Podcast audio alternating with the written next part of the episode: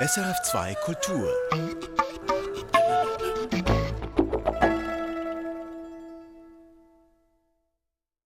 Verbrechen und Strafe. Der Idiot oder die Gebrüder Karamasow, den einen oder anderen dieser Titel haben Sie ja vielleicht gelesen, Romane des russischen Dichters Fjodor Dostojewski.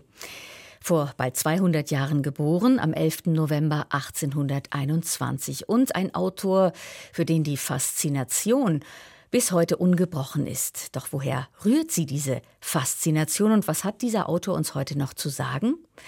Literaturredaktor Felix Münger nimmt sie jetzt mit in die Welt dieses Ausnahmedichters im Literaturfenster.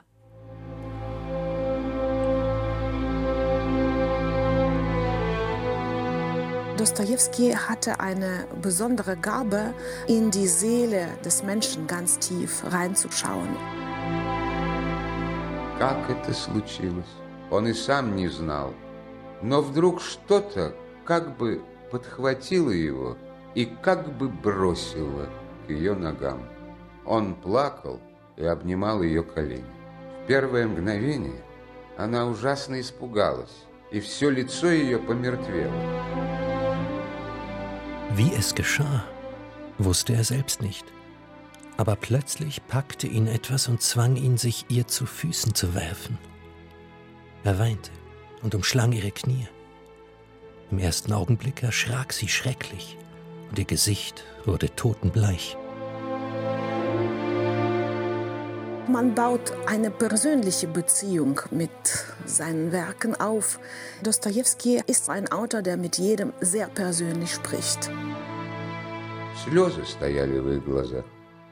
Они оба были бледны и худы, но в этих больных и бледных лицах уже сияла заря обновленного будущего, полного воскресения в новую жизнь. Их воскресила любовь. Tränen standen ihnen in den Augen. Beide waren sie bleich und abgemagert. Aber auf diesen kranken und bleichen Gesichtern strahlte die Morgenröte einer neuen Zukunft, eine Auferstehung zu neuem Leben. Die Liebe hatte sie auferweckt. Wenn man heute Dostoevsky liest, dann begegnet man einer ganzen Reihe von hochinteressanten, komplexen und zum Teil auch widersprüchlichen Figuren, in denen man sich auch wiedererkennt. Und das ist das, was ihn immer noch aktuell macht.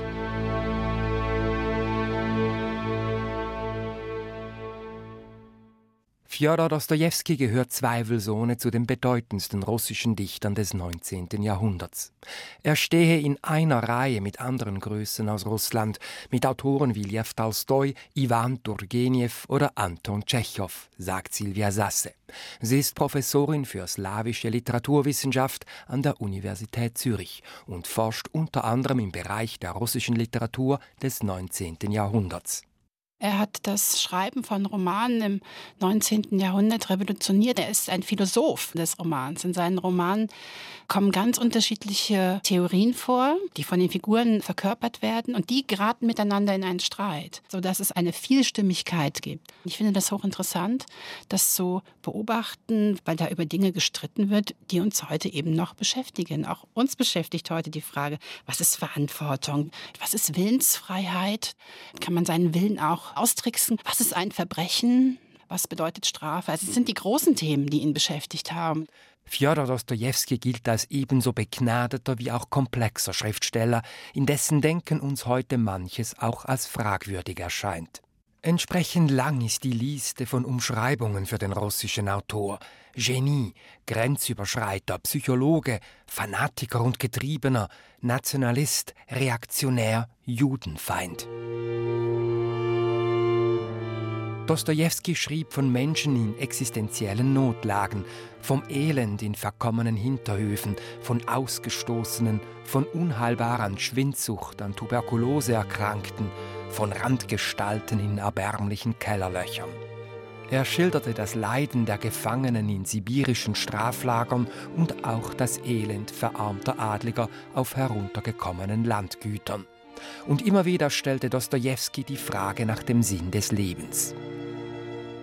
Wie kaum ein anderer russischer Autor habe Fjodor Dostojewski mit seinen vielen Romanen, Novellen, Erzählungen und Essays Generationen von Autorinnen und Autoren, aber auch die Wissenschaft weit über Russland hinaus geprägt.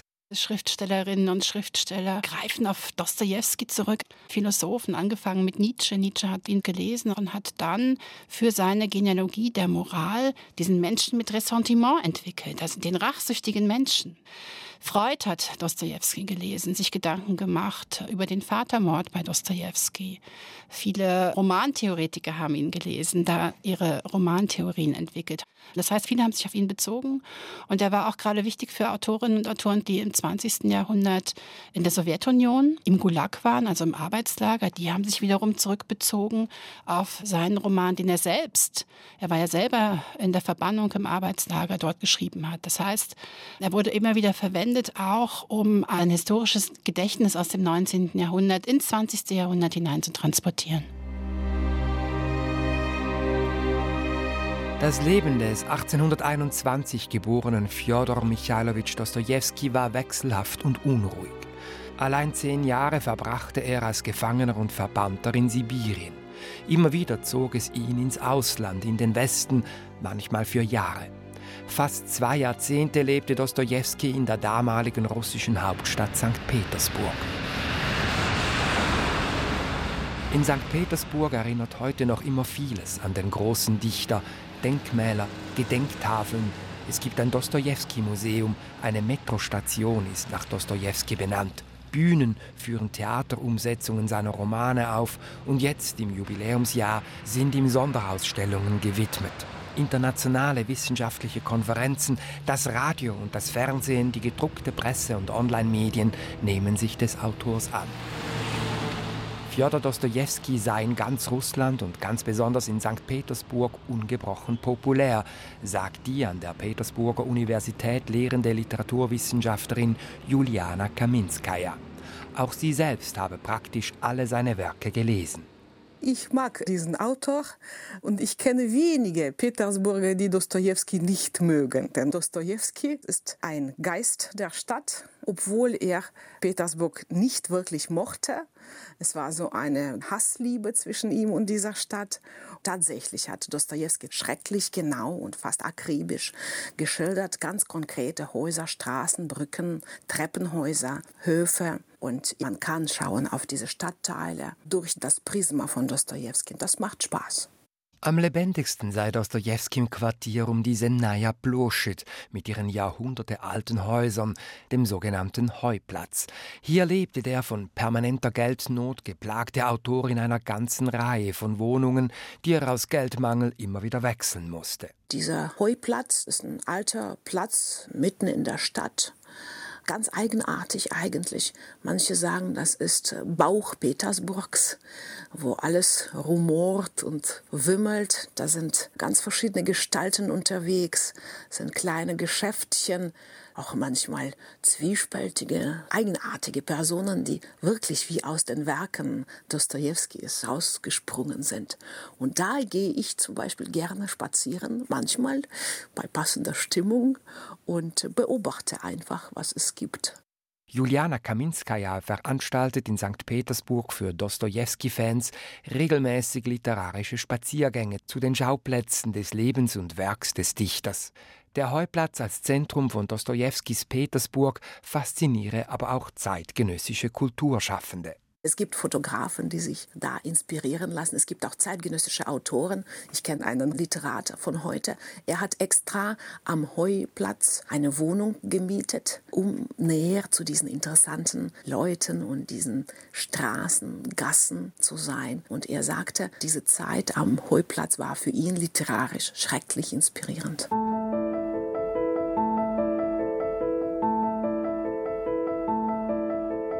Geboren wird Fjodor Dostojewski am 11. November 1821 in Moskau.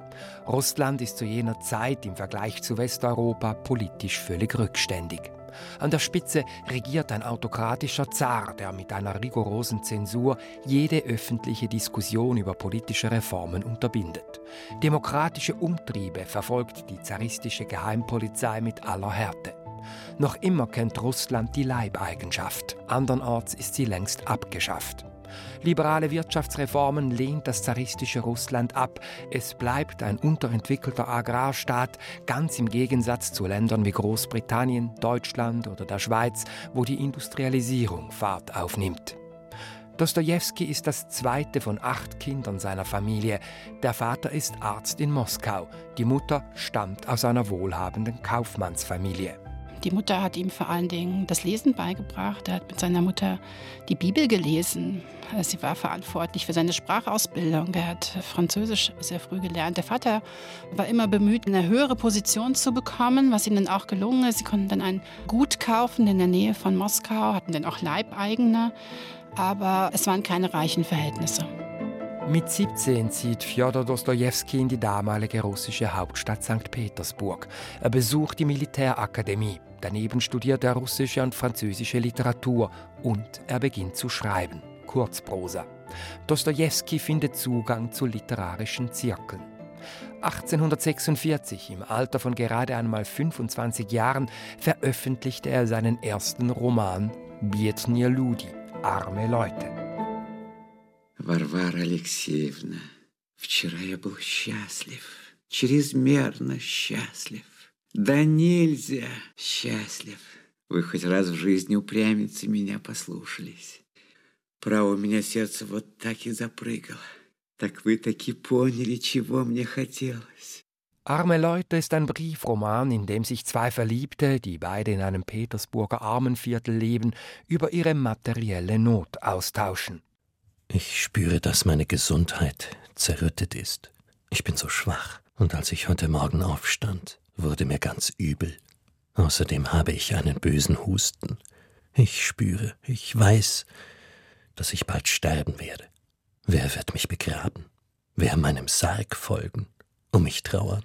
Lassen Sie mich in dieser Lage nicht im Stich. Bitte borgen Sie sich etwas, beschaffen Sie auch nur eine kleine Summe, wir haben nichts. Ich zahle Ihnen alles zurück, nur versagen Sie mir um Gottes Willen nicht Ihre Hilfe. Arme Leute schlägt ein. Der Roman erreicht auf Anhieb eine ungewöhnlich breite Leserschaft. Alle haben den gelesen und damit war mit diesem Debüt sein Ruhm im Grunde schon am Anfang begründet. Es ging um eine Liebesgeschichte, jeder fühlte sich abgeholt, aber der große Erfolg hatte auch damit zu tun, dass der wichtigste Literaturkritiker dieser Zeit, Vissarion Belinsky, diesen Roman in den Himmel gelobt hat. Einer erfolgreichen Karriere als Schriftsteller steht nichts im Wege, so scheint es, doch es kommt anders. Dostoevsky leidet unter dem beengenden politischen Klima im zaristischen Russland. Er ist fasziniert von den Freiheitsidealen der Aufklärung und er hegt Sympathien für den damals aufkommenden Sozialismus und schließt sich einem konspirativen Kreis reformorientierter Petersburger Intellektueller an. Dieser steht unter der Führung des Sozialisten Michael Petraschewski, dessen Plan es ist, mittels seiner Untergrundorganisation in Russland eine Revolution anzuzetteln und die despotische Zarenherrschaft und die Leibeigenschaft zu beenden. Dostoevsky war da engagiert. Also er ging zu den Zusammenkünften, die immer freitags stattgefunden haben. Und dieser Kreis von Petraschewski, der wurde aber schon längst unterwandert. Da war immer ein Spion in der Geheimpolizei dabei und der verriet dann diese Gruppe an den Zaren und das hatte große Folgen. 23. April 1849, früher Morgen. Die Polizei verhaftet über 30 Verschwörer des Petraschewski-Kreises, unter ihnen Fjodor Dostojewski. Anklage wegen Hochverrat. Das Gericht fällt 22 Todesurteile, auch im Fall Fjodor Dostojewskis. Tod durch Erschießen. 22. Dezember. Die Behörden karren die Verurteilten zum Richtplatz. Eisige Kälte. Die erste Dreiergruppe wird an Hinrichtungspfähle gefesselt. Die Gesichter der Todgeweihten sind mit weißen Stoffmützen verhüllt. Die anderen Verurteilten schauen zu, unter ihnen Dostojewski, er ist für die nächste Dreiergruppe vorgesehen. Er schließt innerlich mit seinem Leben ab. Das Hinrichtungskommando legt die Gewehre an. Doch dann der Feuerbefehl unterbleibt. Ein hoher Offizier ist aufgetaucht. Er verkündet, der gütige und weise Zar schenke den Schwerverbrechern das Leben, die Todesstrafen seien allesamt in mehrjährige Haft und Verbannungsstrafen umgewandelt. Diese Hinrichtung nur zum Schein, sagt Silvia Sasse, sei von langer Hand geplant gewesen, um die Verschwörer einzuschüchtern, und dies sei auch gelungen. Das ist, glaube ich, ein, ein, ein solcher Moment, dem Tod ins Angesicht zu sehen, dann kurz begnadigt zu werden, der sein späteres Schreiben auch verändert und auch seine Einstellung zu den politischen Prämissen, die er vorher hatte. Dieser Wandel wird sich in den folgenden Jahren vollziehen. Für den Moment wirkt die vorgetäuschte Hinrichtung auf die Psyche des nunmehr 29-Jährigen traumatisch. Anfälle von Epilepsie. Vier Jahre lang muss er nun im fernen Omsk in Sibirien als Zwangsarbeiter schuften. Vier lange Jahre in Ketten, auf engstem Raum mit Dieben, Mördern und Trunkenbolden. Er hat sich sehr eindringlich damit beschäftigt, mit diesen unterschiedlichen Typen von Menschen, auch mit der Art und Weise, wie sie diese Strafe bewältigen, mit ihrer Stärke. Eine Stärke, die ihn verblüfft und die ihn später zur Niederschrift der Erzählung Aufzeichnungen aus einem Totenhaus über seine Lagererfahrung veranlasst. Darin stilisiert er diese erstaunlicherweise als positives Erlebnis. Die im Lager erlebte Gemeinschaft mit den Niedrigsten der Gesellschaft, so wird er schreiben, sei ein Modell, um die in Russland bestehenden Gräben zwischen dem einfachen Volk und der abgehobenen intellektuellen Elite zu schließen. Tatsächlich hätten die Jahre in Sibirien Dostojewski für immer verändert, sagt Silvia Sasse. Das ist auch der Moment, wo er den sozialistischen Theorien abschwört und sich der Religion annähert. Diese Situation wird immer wieder in seinen Romanen vorkommen. Die Hinwendung zum Religiösen. Ein Schlüsselmoment, schreibt Dostojewski später, sei gewesen, als er im russischen Osten ein Exemplar des Neuen Testaments geschenkt bekommen habe. Die Bibelausgabe habe ihn damals gerettet, erinnert er sich später. Vier Jahre lang lag sie während der Zwangsarbeit unter meinem Kissen. Die Ausgabe des Neuen Testaments wird ihn sein ganzes restliches Leben begleiten, als Erinnerung an sein, wie er es empfindet, religiöses Erweckungserlebnis. Nach Ablauf der vier Jahre in Ketten muss Dostojewski im Osten Sibiriens als gemeiner Soldat Dienst leisten.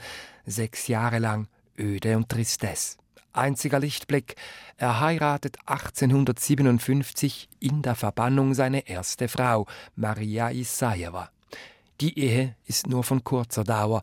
Maria Isajewa wird bereits sieben Jahre später sterben. Schwindsucht.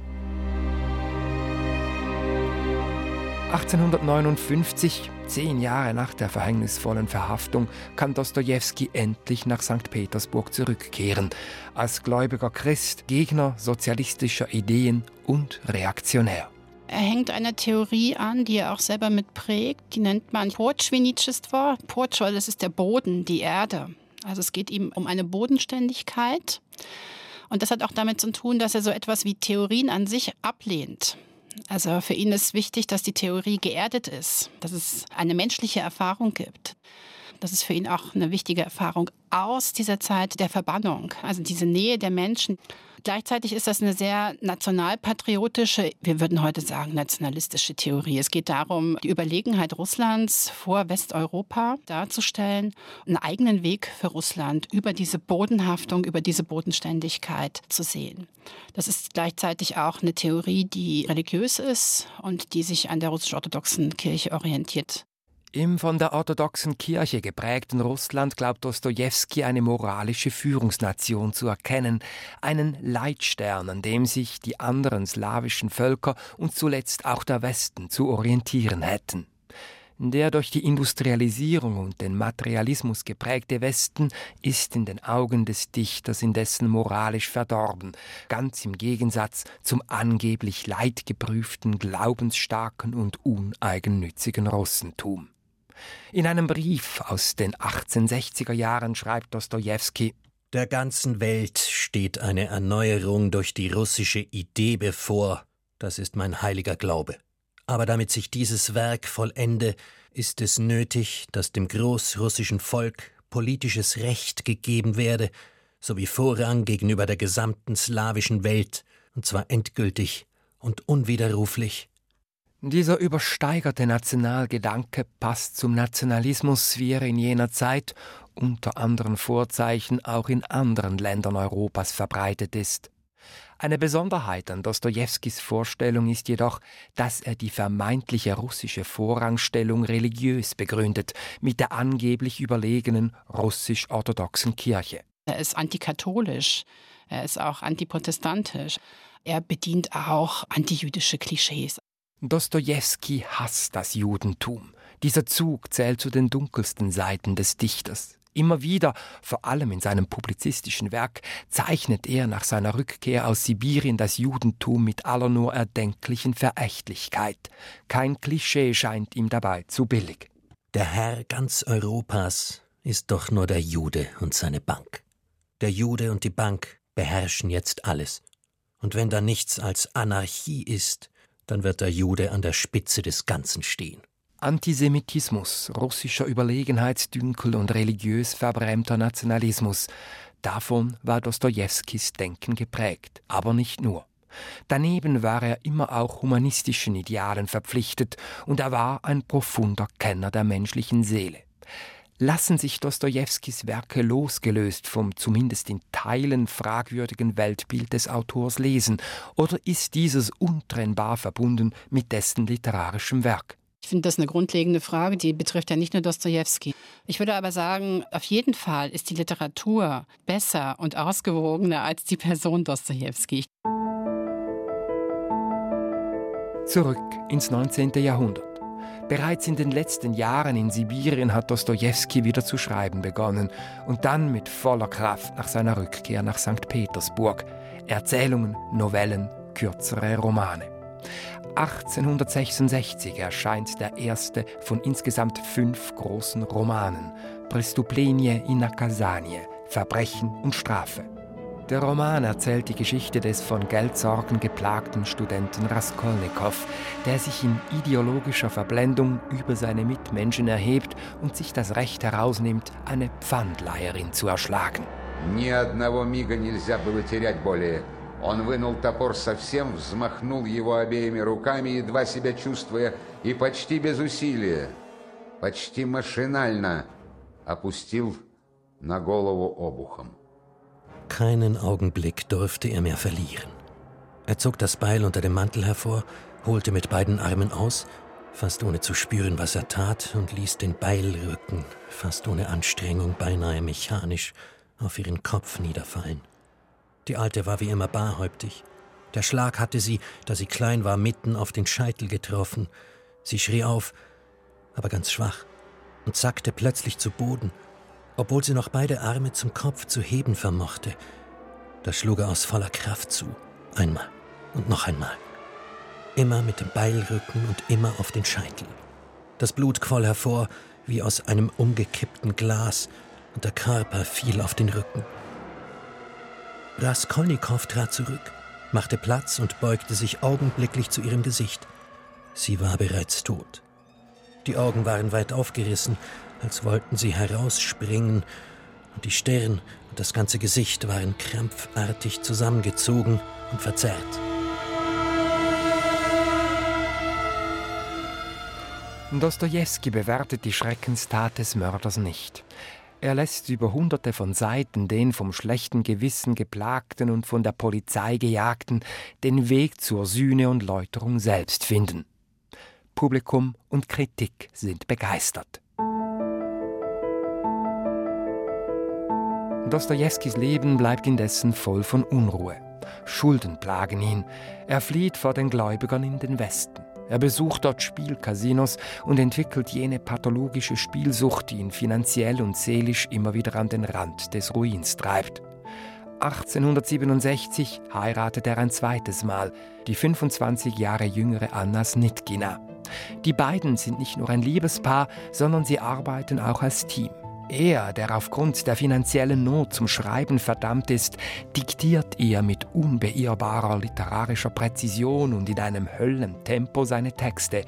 Sie stenografiert.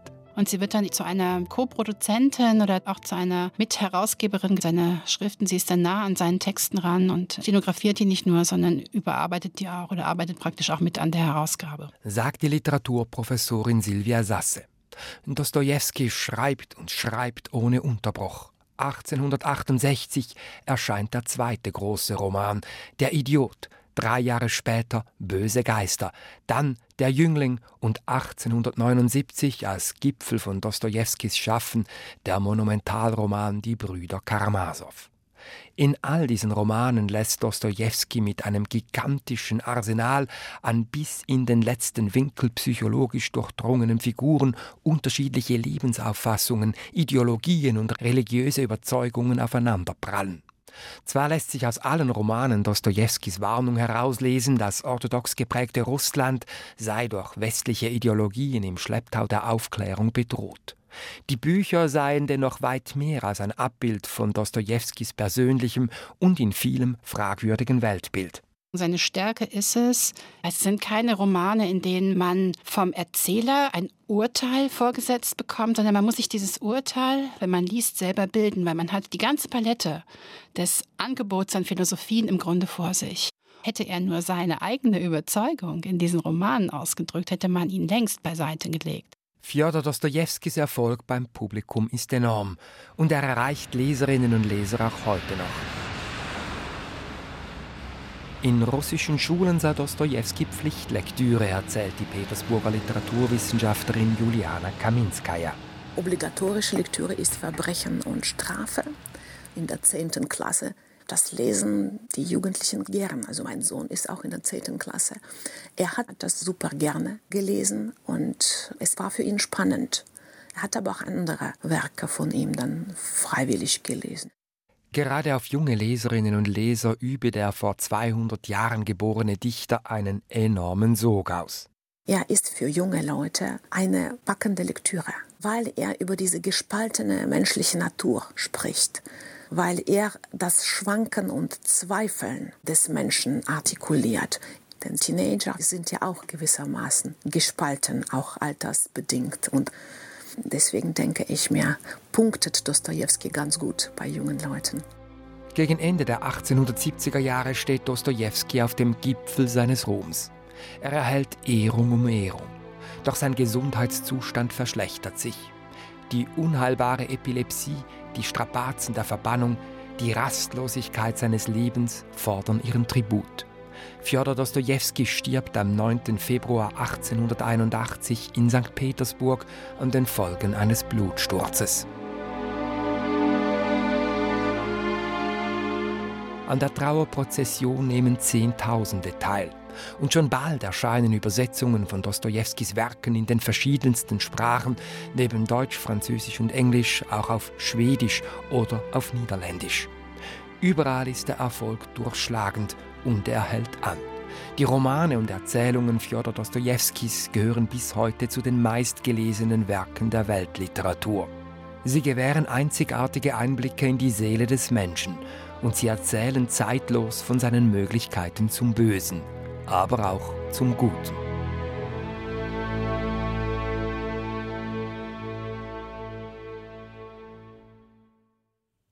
Fjodor Dostojewski vor bei 200 Jahren geboren, am 11. November 1821. Das Literaturfenster, gestaltet von Felix Münger und die russischen Zitate haben Boris Ulizin und Inokentis Moktunowski gelesen, die deutschen Übersetzungen Jan Rupf. Und übrigens, Dostojewskis Roman Der Spieler ist ab Donnerstag äh, zu hören bei uns online auf srf.ch-audio, Stichwort Lesung mit Rainer zur Linde. Erfahren Sie mehr über unsere Sendungen auf unserer Homepage srf.ch-kultur.